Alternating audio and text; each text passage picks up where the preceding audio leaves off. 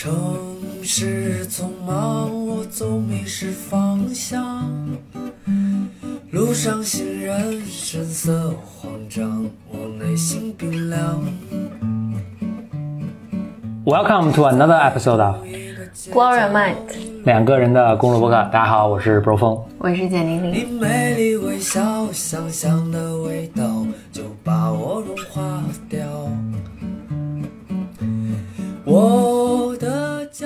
今天我们有一个不同的尝试，就是我们在录音的同时呢，还录像。嗯，如果你在听这个的时候呢，你可能要不就已经看到这个录像了，要么没看到。没看到的，可能因为我们录像失败了，所 以就没有公布出来。呃，今天我们来回答几个 Bimers 的问题。嗯，呃，这些问题呢是大家在微博上 at 我或者简历里，或者在我们的微信后台嗯发过来的，所以呢，就大家以后有问题呢，都欢迎发给我们。我是碰到这么一个问题，呃，一个白门给我微博留言说，他看上一本书，他没说具体什么书了，但是这个书呢，就是都很吸引人，然后他看了一下大家的评语啊什么，他觉得特别好，但是呢，他他说书挺贵的，他问 Bro 风怎么办？就 首先，就谢谢大家的白白门的信任，生活中这么具体的事情也会来问我。就为什么这么多问题让我挑着这个问题？我觉得后面其实是有一个生活的态度在里面呢。就我如果给这个 Bimer 一个建议的话，其实我就想着不要多想，就把这书买了就完了，就直接去买这个书就完了啊。更 general 就是更通用的我的一个建议就是，你生活中看到的这种服务啊、产品啊、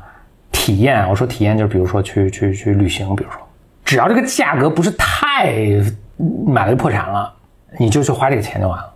就不用去多想这个我会不会吃亏上当啊，或者这个是不是不值得这个钱啊，或者我能不能找到更便宜的，或者我能不能想等到一个打折的时间啊，就是大家无外乎都是就犹豫不决，就是因为这些东西嘛。但是真的不要，以我的经验全部是这样的，就是你花那个时间和精力去琢磨怎么去省这个钱，或者找到一个更便宜的替代品或者什么的，花的这个时间和这个精力，这个远远不值得，都都都是都是很无谓的，都是很无谓的。就是你多花这点钱带来的一个省心啊，带来了一个更早的享受到它的东西，其实都远超于你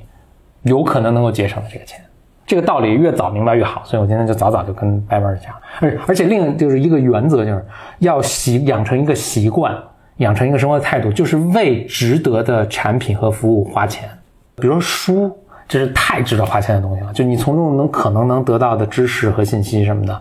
这书再贵，你也远超过它的这个这个东西的价值。就哪怕你买十本书中，比如说有三五本都是后来发现其实不值得读的书，就也就不用读了，没关系，这个损失是非常小的。比起你左思右想啊，然后到处还找便宜的版本啊什么的，找什么影音版啊什么，都都都不不用去费这个劲。嗯嗯，这我就给 Dimer 的一个一个建议，嗯，尽越早养成习惯，为产品和服务花钱。嗯嗯，我的问题完了，这里你的问题，我就补充一下，就是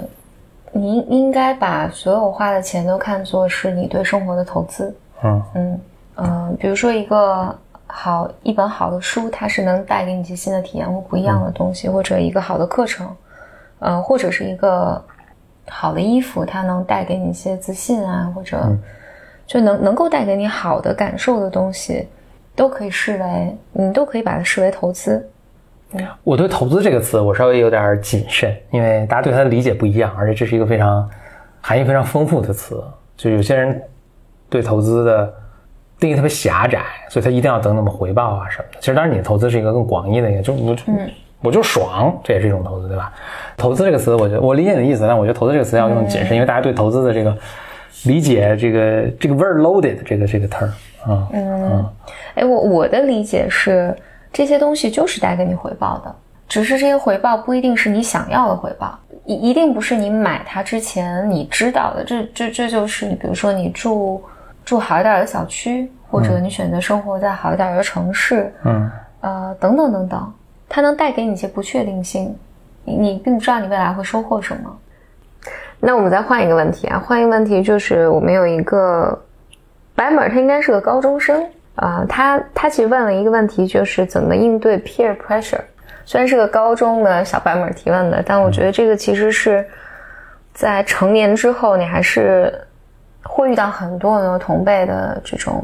呃竞争和压力的，我就想说没有什么好的办法，就就扛过去呗。对，就是这种同辈的压力永远都在。就只要你在这个社会里面，就是你你你永永远都在面临和其他人的竞争，永远都是有人比你好，有人比你幸运，然后有人没有你走运，有人没有你好。关键的一点啊，就是你不能把自己的情绪，还有自己把自己的幸福感，还有对自己的是否认可这件事情，建立在和别人的比较之上，以及不能把这个建立在。某个单一的事情之上，比如说学习成绩，或者我的工作发展，这个这个道理，反正道理大家都懂啊，所以就很难做到。对对对，所以我觉得讲出来很无用，但是还是得讲，就是生活实在是太大了，这是我一个人生体验嘛，就是它是有很多很多可能性值得你去尝试的，因为我觉得生活实在太大了，它有很多很多种体验。构成，呃，我觉得尤其是年轻的时候吧，你特别容易被卡在某一个，比如说我不如，我成绩不够好，或者我的工作不够优秀，或者，啊，或者你当你不自信的时候，你会把很多的东西投射在别人或者你当前正在做的事情上。但如果有机会你站出来看的话，就是世界太大了，你你值得感觉更好。人生不值得建立在和和别人的比较，或者你拿某一件事情来衡量你是否好这件事情上，这是我整体上想表达的。如果存在一些压力，也只要它不过度啊，影响你的这什么的，不见得是什么坏事。我我想我，比如说我以前读书的时候，肯定是同学之间还是有些竞争的呀，这多少也促使我，比如说更好的去学习什么。取得更好的成绩，然后考入考入更好的学校，嗯，他也是有这个督促的，嗯，但反而就是反反而我觉得你可以把它视为一种朋辈的支持，有别人的这种存在，他他只要他只要不是一个恶性的一个一个让你什么的一个东西，嗯，我我我自己觉得就是因为竞争一直都在，永远都在，嗯，呃，而且如果你想要他在的话，你能看到很多很多很多的竞争，嗯。所以我觉得适度的这种压力，永远我觉得这个世界上都是这样。你任何事情都适度的压力能带给你成长，以及甚至它带给你喜悦。嗯，但别让它淹没你。也别让这些竞争来定义你。就算你赢了，或者你在某一件事情做的特别好，可以把它当成一个人生体验。但是我不知道怎么讲，就是不要让它困住你。就无论是你的成功，或者在竞争中的成功或者失败，就不让不要让他这个东西来困住你。呀，好，那欢迎收听本期的，行，就这样了。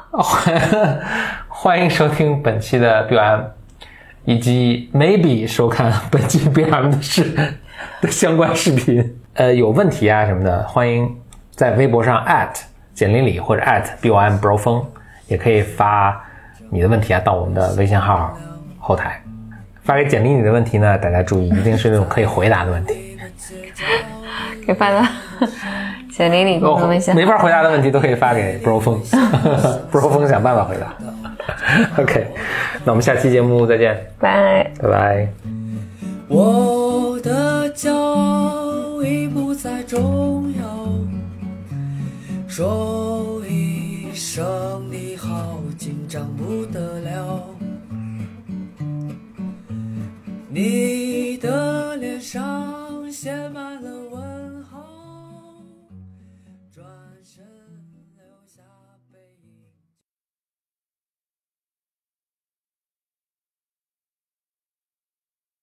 peer，你是怎么应对你的 peer pressure 的？我 peer pressure，peer pressure 都是我给别人 peer pressure，所以这就是，这就是你，